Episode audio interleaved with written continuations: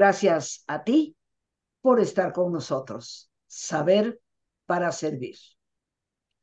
En este día, queridos amigos, que nos acercamos ya a la Navidad, eh, con un tema que causó precisamente en día anterior mucho interés por parte de nuestro público. Hoy tenemos a una gran invitada que nos va no solo hablar de esos conflictos que pueden presentarse en las Navidades con la misma familia, sino cómo poder salir de ellos. Y hemos titulado al programa Salir del pleito y convivir en Navidad. Ella es la psicoterapeuta Maite López Fernández, que le agradecemos como siempre que nos obsequie de su tiempo para hacerse presente y compartir con todos nosotros temas que siempre son importantes. Maite, me da un enorme gusto saludarte. Desde ya te abrazo con mis mejores deseos para esta, para esta Navidad. Y bueno, tú eres la experta, pero ¿cómo salir del pleito y poder convivir en Navidad? Hablábamos en días anteriores con una de nuestras invitadas sobre el hecho de que tristemente existen una serie de conflictos, a veces resentimientos. Ahí están. Sé que tú nos expondrás qué tipo de conflictos a veces hay, pero sobre todo tú nos darás qué hacer para poder convivir. Sí, Rosita, muchas, muchas gracias. Recibo tu abrazo y, y, te, lo, te mando uno de regreso para allá con mis mejores deseos y pues feliz de estar aquí contigo, con todo tu auditorio. Y, y pues sí, son fechas muy significativas, muy especiales, muy cargadas de emociones y, y pues por lo mismo también nos colocan en situaciones de pronto muy vulnerables emocionalmente, muy mm, irritables a veces ¿no? Y, justamente de lo que se trata es cómo podemos construir unas, unas fiestas, pues verdaderamente satisfactorias, enriquecedoras, calientitas para nuestro corazón, ¿no? Que, que realmente nos renueven y no que sean la reedición de los viejos pleitos y las explosiones de aquello que no se ha dicho, que no se ha hecho. Eh, pues de eso vamos a hablar. Entonces, pues sí, recapitulamos un poco, sabemos que que en los comerciales, que en las películas vemos escenas donde hay puras risas, este, abrazos, armonía, pero bueno, todos seguramente hemos tenido experiencias en donde de pronto la cena se pone tensa, el tío hace un comentario que ya sabemos que le molesta al otro tío, se empiezan a poner las cosas un poco tirantes ahí en la mesa, en fin, todos hemos tenido experiencias así, en donde más bien nos encontramos con malas caras, con malos humores, con pleitos de pareja, de que si nos toca con tu familia o nos toca con la mía, y entonces sí voy a tu con tu familia, pero, pero estoy de mal humor porque no quería estar yo aquí, eh, en fin, ¿no? Discusiones, reaparición de viejos rencores, todo eso. Y eso hace que muchas personas incluso digan, se declaren abiertamente un Grinch, ¿no? Y digan, no, pues a mí las fiestas navideñas nomás no me gustan, las sufro y, prefiero casi, casi que, que, ni ocurran, ¿no? Preferiría saltármelas. Eh, he escuchado a más de una persona y yo misma en ciertas ocasiones, etapas de mi vida, como que no he estado en el máximo espíritu navideño, ¿verdad?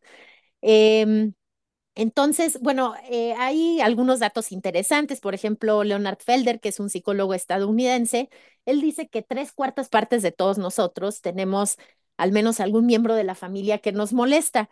Yo en realidad diría que todos tenemos algún miembro de la familia que nos molesta. Eh, tal vez no que haya un pleito así enorme, pero bueno, no todos en nuestra familia son nuestras personas favoritas, ni coincidimos en nuestros puntos de vista, eh, ni somos afines. Como sabemos, los amigos son la familia elegida, la familia, digamos, de sangre, pues es la que nos tocó y a veces somos afines, a veces no.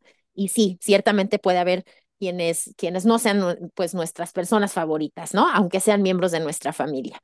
Y bueno, hay una estadística también de España eh, que dicen que el 26% de los divorcios registrados ocurrieron después de la Navidad, ¿no? Entonces, sí, de pronto sí, sí, sí pueden llegar a generar un nivel tal de tensión y de conflicto que hacen que la gente de pronto ya tome la decisión de romper la relación.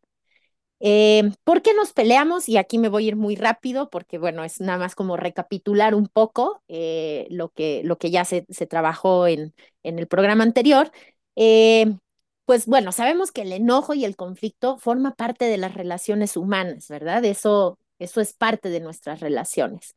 Em, sin embargo, sin embargo, sabemos que el enojo y el conflicto nos pueden llevar a un muy buen lugar porque nos pueden si, los atravesamos saludablemente, si nos sirven para comunicarnos más y mejor, el conflicto nos puede acercar y puede hacer que nuestras relaciones sean mucho más genuinas. Pero si no lo atravesamos de esta manera, si no somos asertivos, si no somos respetuosos en el enfrentamiento del conflicto, el conflicto sí nos puede romper, puede causar heridas bien profundas y, puede herir una relación hasta el punto de ser irreparable. Y bueno, lo que sucede muchas veces es que el conflicto a veces ni siquiera le entramos, lo que hacemos es barrerlo debajo de la alfombra pero todo aquello que barremos debajo de la alfombra no desaparece. Se va acumulando, se va acumulando, se va acumulando. Claro, durante el año cada uno tenemos nuestras, nuestras rutinas, nuestra vida, tal vez no hay tantas ocasiones de encontrarnos, pero justamente cuando tenemos mucho ahí abajo de la alfombra con algún miembro de la familia y llega la Navidad y nos tenemos que sentar en la misma mesa, pues ahí hay un explosivo que con tantito, un cerillito que le pongamos cerca, pues va a explotar. Y va a explotar eh, ya sea a través de pequeñas cosas, como, no, es que a mí este, me quedan mejor los romeritos que a ti, ¿no? Este, o ya le pusiste cara de fuchi al bacalao que hizo mi mamá, ¿no? A veces explota por cosas así y estamos atentos a esas miradas, a esos gestos. Eh, o a veces ya también estamos intolerantes, justamente porque traemos todas estas historias acumuladas. Y entonces a lo mejor ese tío que siempre cuenta la misma anécdota, pues ya cada vez que la vuelve a contar, en lugar de darnos risa, como que se nos prende aquí todo el, enojo por dentro, ¿no? Ya no toleramos eh, sus, sus relatos, su presencia, empiezan las agresiones pasivas, ¿no? Las miradas, los comentarios, eh, las rivalidades pues también se pueden encender, sabemos que a veces también en familia tenemos rivalidades y, y bueno, y además de que podemos, como decíamos, estar de por sí vulnerables, ¿no? Sabemos que son fiestas en donde a lo mejor, por ejemplo, si hemos tenido pérdidas, duelos, pues esas, esos duelos también se, se abren, ¿no? Las ausencias nos duelen, o sea, todo nos hace estar verdaderamente muy, muy emocionales, muy irritables. Entonces, bueno, por eso es que es tan, tan intenso emocionalmente. Por supuesto, la mejor solución, eh, digo, y digo solución sin, sin pensar que es como un truco de magia y que ya todos vivieron felices para siempre, porque sabemos que las relaciones son un trabajo constante.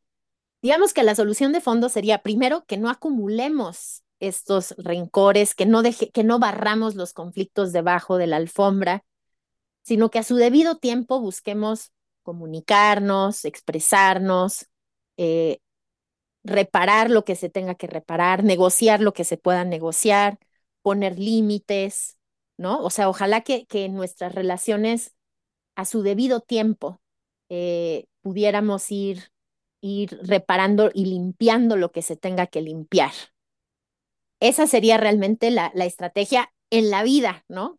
En general, hacerlo así. Uh -huh. Pero vamos a ver algunas sugerencias o algunas invitaciones para cómo abordar ya directamente, pues, estas fiestas navideñas, Eh, les voy a mencionar, son en total unas 11 invitaciones que les voy a hacer y espero que en ello encuentren algo que les pueda servir, ¿sí? Bueno, primero, eh, creo que es muy importante flexibilizarnos. Esa, esa sería la primera invitación, flexibilicémonos. Eh, en estas fiestas también de pronto caemos en una rigidez en donde los encuentros terminan siendo muy forzados, obligados, ¿sí? Yo sé que esto a lo mejor rompe muchos esquemas, ¿no? Pero entre las parejas, yo diría, a ver, también se vale si eso les hace felices a los dos que de pronto decidan que a lo mejor ese 24 cada quien va a cenar con sus padres. Es mejor eso para la pareja a obligarse a estar en donde no quieran estar, que eso se convierta en un conflicto entre ustedes, que eso desate violencias, malestar. ¿Por qué no mejor aprender a seguir trabajando en amarnos con libertad, amarnos con respeto?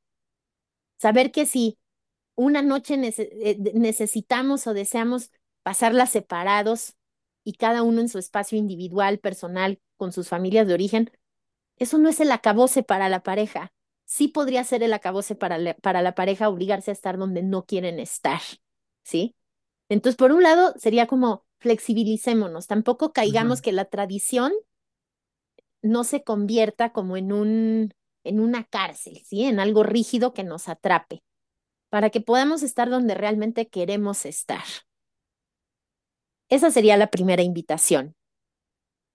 La segunda sería, dejemos que fluya también.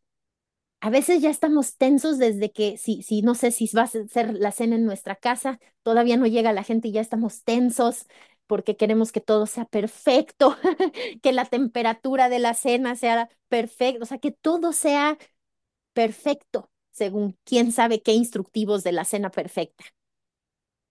Dejemos que fluya, relajémonos, pongamos la intención en pasarlo bien, en estar cómodos. Cuando nosotros estamos cómodos, invitamos también, sin palabras, casi con nuestra pura presencia, a que los demás se sientan cómodos, a que los demás se sientan relajados y, naturales. Entonces, dejemos que fluya, bajemos las expectativas en cuanto a lo cómo tendría que ser y permitamos el encuentro sin expectativas. Claro. Sobre todo las expectativas ansiosas, ¿no? Exactamente. Este, le gustará, no le gustará, se va a volver a quejar de que no me quedó bien el bacalao, o va a volver otra vez con la misma historia. A lo mejor no vuelve con la misma historia. Entonces, Exacto. sin expectativas ansiosas le pongo yo. Exactamente, exactamente. Así es. El, la tercera invitación sería pues recordar, yo sé que esto suena cliché, pero realmente recordar el sentido de la ocasión. Recordar, pues, ¿para qué estamos? ¿Para qué estamos y qué intención le queremos poner? ¿No? Nuevamente, no perdernos en, pues al final en, lo que no es tan significativo, ¿no? Como en las nimiedades. Eh, pues sí, desde la cena, los adornos, o sea, de pronto eso nos termina ganando, nos termina ganando y nuestra atención se dirige hacia allá y nos perdemos del sentido de esta ocasión de encuentro con nuestros seres queridos, con, con las personas que forman parte de nuestra red más cercana en la vida, ¿no? Y cómo recuperar ese para qué, ese para qué, para acomodar nuestras prioridades adecuadamente y darle el peso que, que cada una tiene. La cuarta sería practicar la aceptación. ¿Sí? La cuarta invitación sería practicar la aceptación. Sabemos que la aceptación no es necesariamente que estemos de acuerdo, no es necesariamente que nos guste, que aprobemos algo, una forma de pensar, una actitud, pero aceptar es reconocer que así es. ¿Sí? y de pronto caemos, eh, como, como, como decíamos hace, hace un ratito, en, en este, esta obsesión como por las pequeñas cosas o queremos que el otro piense como nosotros. Eh, y entonces nos perdemos la posibilidad de ser quienes somos y de poder aceptarnos así, desde el respeto. Podríamos decir, Maite, que en el ejemplo que diste de la, de la historia del tío, ¿no? Que siempre cuenta lo mismo, pues ya dejar fluir y decir, ya sabemos que el tío va a volver a contarnos la historia eh, y dejarlo que fluya, ¿no? No, no es lo que va a irrumpir y a quebrantar el propósito de estar juntos, ¿no? Exactamente, exactamente. Exactamente, y tener esta expectativa de, no, esta vez no lo va a contar, pues probablemente sí lo va a contar. y si la cuenta no pasa nada, ¿no? O sea, pero con qué actitud recibes, eh, lo recibes, ¿no? Y recibes su estar y su manera de ser parte. Y desde ahí, pues, sería la aceptación. Sí. ¿No? Y, y, ahí siempre es muy importante inhalar y exhalar, porque la tensión emocional es, se va poniendo también en nuestro cuerpo. Entonces, cuando nos cachemos que nos empezamos a apretar, esa clave nos la da el cuerpo. Y ahí inhalemos y exhalemos, relajemos el cuerpo y dejemos que las cosas fluyan y que cada quien sea quien es y exprese lo que necesite expresar, siempre con respeto, por supuesto. La siguiente invitación sería la atención plena, ¿no? Se ha puesto muy eh, en boga, digamos, la atención plena, el mindfulness, pero como sabemos, todas las prácticas meditativas están hechas no solo para el momento en el que estamos haciendo el ejercicio de meditación, están hechas para la vida, para que en la vida misma tengamos ese nivel de conciencia, esa capacidad de observación, que como sabemos no es una observación eh, tensa para nada, no es una observación eh, que controla, sino que simplemente, precisamente puede registrar lo que es y darle la bienvenida. En este sentido de la atención plena, les diría, ojo con el alcohol. Ojo con el alcohol. No me estoy poniendo moralista, no es que esté diciendo abstemios, por favor. Solo es un hecho. Cuando nos excedemos, es un hecho que perdemos conciencia. es un hecho que perdemos conciencia. Y eso aumenta muchísimo el riesgo de que el conflicto aparezca y de que el resultado y que la manera de abordarlo no sea positiva. Porque nuestras emociones se van a desbordar, vamos a decir cosas que tal vez preferiríamos no haber dicho. El efecto puede ser muy destructivo entonces, aguas, aguas con el alcohol. Sabemos que nos desinhibe, pero justo también nos, nos, nos hace perder conciencia, por eso nos desinhibe. Entonces, tengan cuidado, seamos moderados para mantener esta atención plena de, de cómo estamos y de, y de cómo estamos con los demás. Bueno, fíjate que como tú decías al mencionar el tema de la atención plena, pues esto es lo que tradicionalmente ha sido la meditación. Eh, yo diría que si nosotros tuviéramos el hábito de meditar, de hacer oración profunda eh, todos los días, uf, creo que evitaríamos una enorme, pero enorme, gigantesca cantidad de conflictos. Sí, sí, porque justamente nos permite ser, o sea, y se, y se han hecho estudios sobre ello, ¿no? Cómo, cómo baja la reactividad, ¿no? Cuando, cuando no tenemos esta conciencia de nosotros mismos y de lo que nos pasa, solo reaccionamos en automático. Y esa impulsividad como ciega, ¿no? Esa reacción automática y ciega es la que muchas veces nos lleva a ensarzarnos en pleitos que no nos llevan a ningún lado, en donde solamente nos herimos. Eh, y pues sí, la verdad, por eso decíamos, bueno, aguas con el alcohol, porque el alcohol justo nos, nos hace perder un poco de esa conciencia que, que, podemos cultivar justamente meditando, etcétera, ¿no? Y es importante porque cuando, cuando estamos atentos a nosotros, podemos darnos cuenta, oh, ya me estoy empezando a enojar, pero entonces podemos elegir qué hacer con el enojo. El enojo no nos desborda, no nos gobierna. Y esa es la importancia de la atención plena. Claro. Creo que aquí tenemos una serie de recomendaciones muy importantes, queridos amigos, pero pero ya llegó el momento de nuestro ejercicio.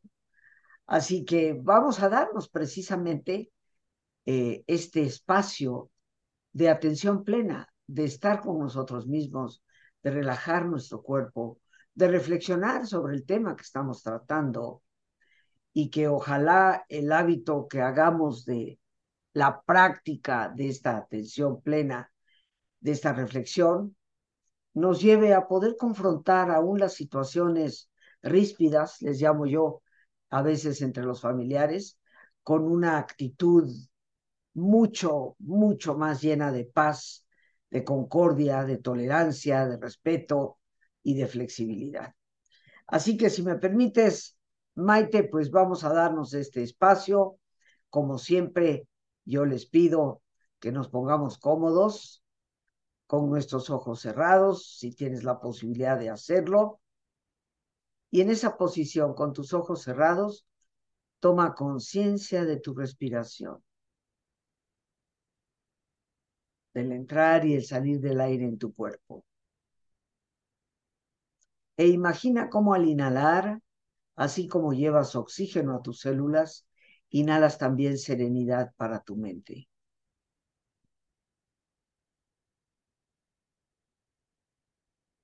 Al exhalar, así como tu cuerpo se libera de toxinas, imagina cómo tu mente también se libera de todas las presiones, todas las tensiones. Respira profundamente.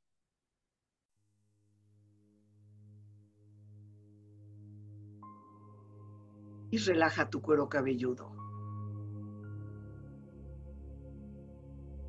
Todos los músculos que cubren tu cabeza.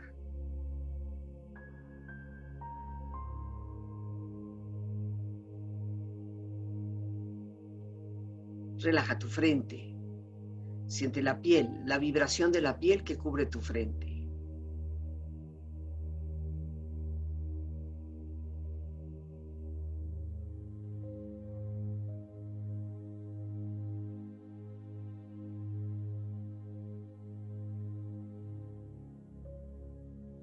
Relaja tus párpados, los tejidos que rodean tus ojos.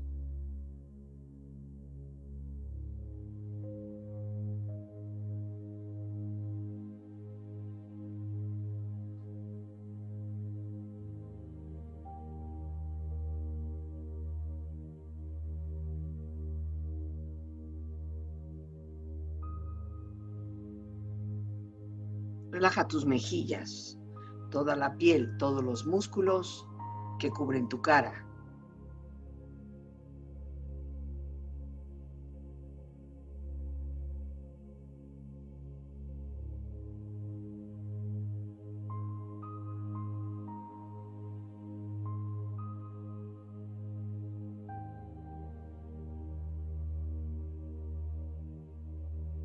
Relaja tu cuello y tu garganta. Siente su flexibilidad, equilibrio, balance.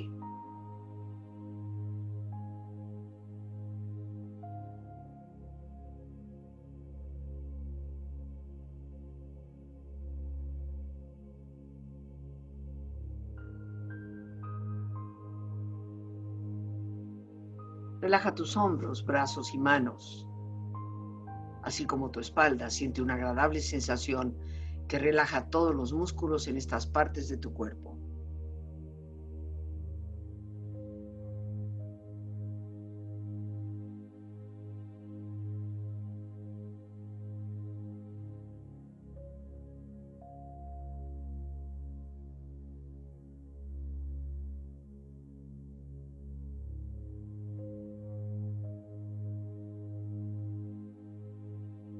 Relaja tu pecho exterior e interiormente, relajando todos los músculos, imaginando a todos tus órganos internos funcionar rítmica y saludablemente.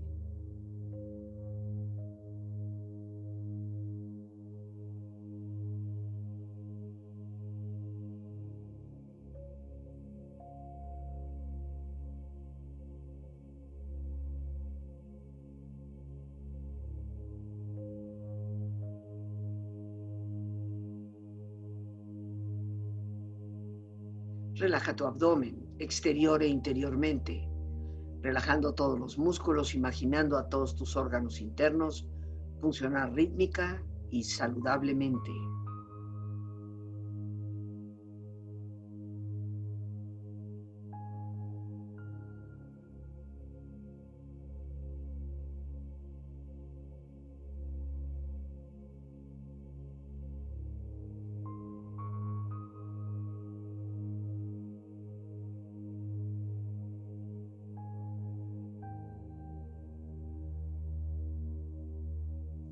Relaja tus muslos, tus rodillas, siente la piel, la vibración de la piel que cubre estas partes de tu cuerpo.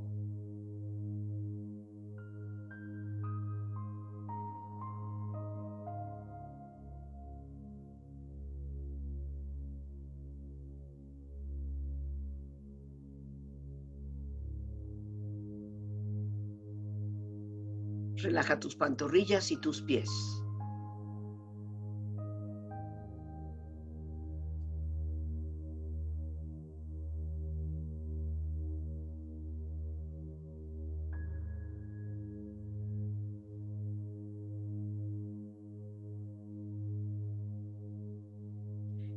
Cuerpo profundamente relajado, proyecta en tu mente la imagen de un lugar ideal para el descanso. Imagina los colores, los sonidos, los aromas. Es una escena de belleza y paz. Siente estar ahí.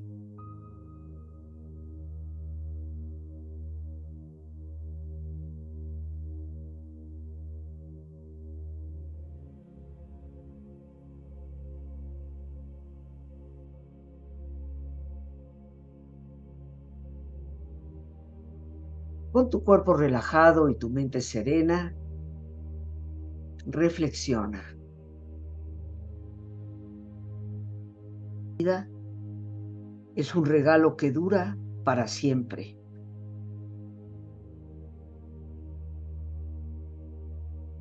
La felicidad en la familia es el resultado del amor que se comparte y se nutre día a día.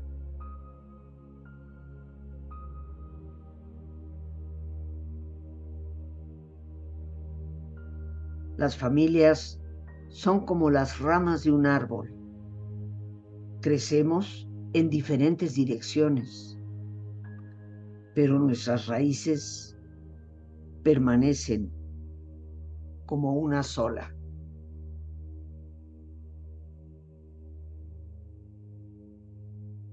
Respira profundamente. Relájate bien y con esta experiencia empieza lentamente a estirarte, brazos, manos, piernas y pies, moviendo tu cuello, bostezando si lo deseas, haciendo que tu cuerpo retome su nivel de actividad habitual hasta muy lentamente abrir tus ojos. Ojos abiertos, bien despierto, muy a gusto, bien descansado, en perfecto estado de salud, sintiéndote mucho mejor que antes. Regresamos con nuestra gran invitada, la psicoterapeuta Maite López Fernández, a quien recomiendo de la manera más amplia, con tantos años de conocerla y con una ética verdaderamente intachable. Así que, Maite, si fueras tan gentil de darnos tus datos, por favor, para las personas que deseen ponerse en contacto contigo. Gracias, gracias, Rosita. Pues estoy a sus órdenes en el 55 27 24 3406. Ahí estoy, ya sea vía telefónica o a través de WhatsApp. Ahí estoy a sus órdenes. 55 27, 24, 34 4 06. 06. Y ahí Lore nos está haciendo favor de ponerlo en la franja de abajo para que las personas puedan tomar nota. Para aquellos que deseen consultar eh, cualquier tipo de situación con nuestra invitada. Y bueno, mi querida Maite, yo me voy a permitir recapitular rápidamente respecto a estos, estos sabios parámetros que nos das para poder abordar estas fiestas y poder realmente salirnos de los pleitos y convivir con la familia en esta Navidad. Lo primero que nos pides es flexibilidad. Aceptar que cada quien, pues, puede elegir algo diferente, que no sea motivo de separación, pleito grave, que una pareja decida, pues mira, eh, te acompaño un momentito con tus papás, pero luego me voy con mis papás y no pasa nada. Flexibilidad. Segundo, dejemos que las cosas fluyan no estemos desde una semana antes ya y más en estos días previos. ¿Y qué va a pasar? Y si el tío vuelve a decir lo mismo, ay, no se vayan a agarrar del chongo, fulana con perengana, etcétera. No, dejemos que las cosas fluyan sin esas expectativas ansiosas, relajémonos. Recordar, eso es el tercer punto, recordar el sentido de la ocasión. ¿Cuál es la intención que le debemos dar? Y la intención es unirnos como familia. Y eso implica precisamente la paciencia que debemos tener ante las diferencias. Practicar la aceptación, como nos has dicho, y la atención plena. Creo que nos has dado una recomendación muy específica que la apoyo al 100. Ojo con el alcohol. Sí, efectivamente nos desinhibe y a veces sentimos que ahora sí te puedo mentar, ya sabes qué, eh, porque al fin y al cabo, para que veas lo que pienso. Y resulta que eso arma un pleito y termina una cena que debe de ser de noche de paz en una verdadera guerra familiar. Exactamente. Algo más que quisieras añadir, mi querida Maite. Muy bien. Redondear unos tema. Sí, unos puntitos más, nada más. Correcto. Eh, muy brevemente. Bueno, les diría también, digamos, como punto número seis, declaremos esa noche como noche de tregua. Si, si no abordamos el tema que teníamos pendiente con anterioridad, no lo hagamos esa noche, no es el momento, no es la ocasión propicia, no es la circunstancia. Si ya no lo hicimos en meses, semanas, días anteriores, esa no es la noche para hacerlo. Dejemos que esa noche transcurra eso sí, tampoco lo dejemos para la siguiente Navidad, ¿verdad? en cuanto haya posibilidad, muy pronto abordemos el tema pendiente, pero no es esa la ocasión para tratar temas álgidos, eh, pues no es el momento, no es el momento propicio. Pongámonos juguetones, sería el siguiente, ¿sí? El, el número siete. Juguemos, que sea una noche lúdica, que sea una noche de juego, cada familia le pueden gustar cosas diferentes, algunos son fans del karaoke, pues canten, bailen, pero juguemos, o sea, es, un, es una fiesta, no perdamos de vista que estamos en una fiesta. La siguiente, ocho, evitemos temas necios. Y le llamo temas necios porque son temas en donde si yo soy americanista y el de junto es chiva, ya sé Y esto lo podemos llevar a asuntos religiosos, políticos, a cualquier otro tema, ¿sí?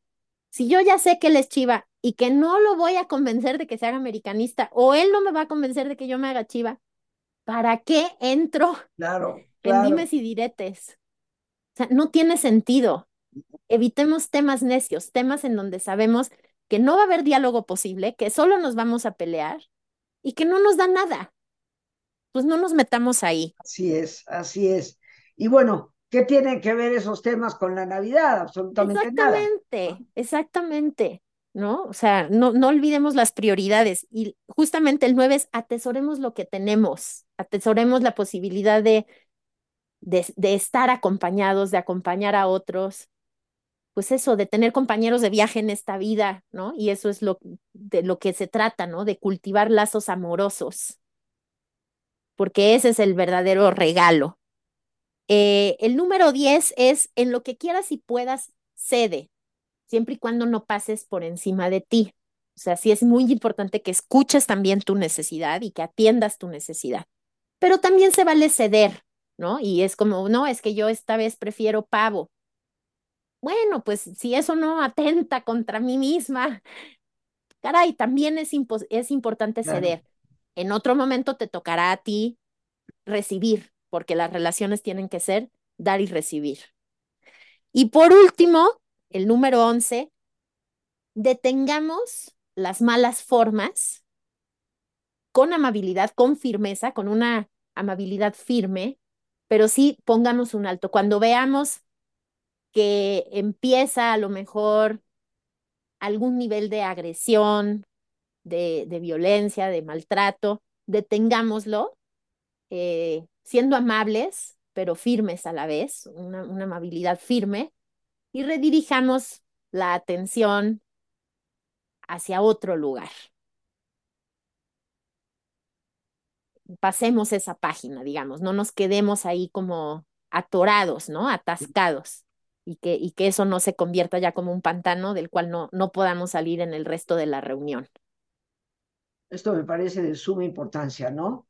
Tener la capacidad de decir, bueno, bueno, sí, ya sabemos que aquí cada quien opina, pero también les quiero comentar otra cosa y, desviar la atención, que esto, como tú sabes, es una de las estrategias básicas para el manejo emocional, el desvío de, de, la atención. Porque si le vamos echando más leñita a la discusión entre dos, no, es que tiene razón, él tiene razón, él no te estás dando cuenta, y luego brinca otro. Pues yo creo que no, eh, yo creo que es el otro el que tiene la razón. No vamos a acabar y terminamos todos en bronca, ¿no?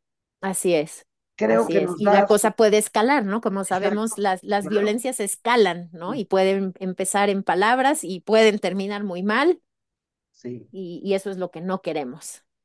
Pues creo que nos das recomendaciones muy puntuales, Maite, como siempre, que nos ayudan a que esta Navidad, que ya está muy pronto por llegar, queridos amigos, sea una auténtica Navidad llena de paz, llena de amor, y que dejemos los conflictos fuera, fuera de ese momento en que debemos recordar que esta es la fiesta del amor.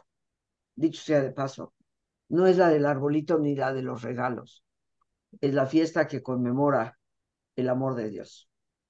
Algo más que quisieras añadir, mi querida Maite, que ya el tiempo se nos acabó. Pues eso, desearles genuinamente, exacto, no, no, no las felices fiestas del cliché o del comercial, sino genuinamente unas felices fiestas. Ese es, ese es mi deseo para todos y, y, pues todas las bendiciones también para el, para el año próximo. Muchísimas gracias, Maite. Una muy feliz Navidad para ti, para la familia, a quienes les mando todo mi cariño, un fuerte abrazo y bueno, ya estaremos reuniéndonos el próximo año. gracias, Rosita, gracias por todo, muchas gracias. A, a ti las gracias, Maite.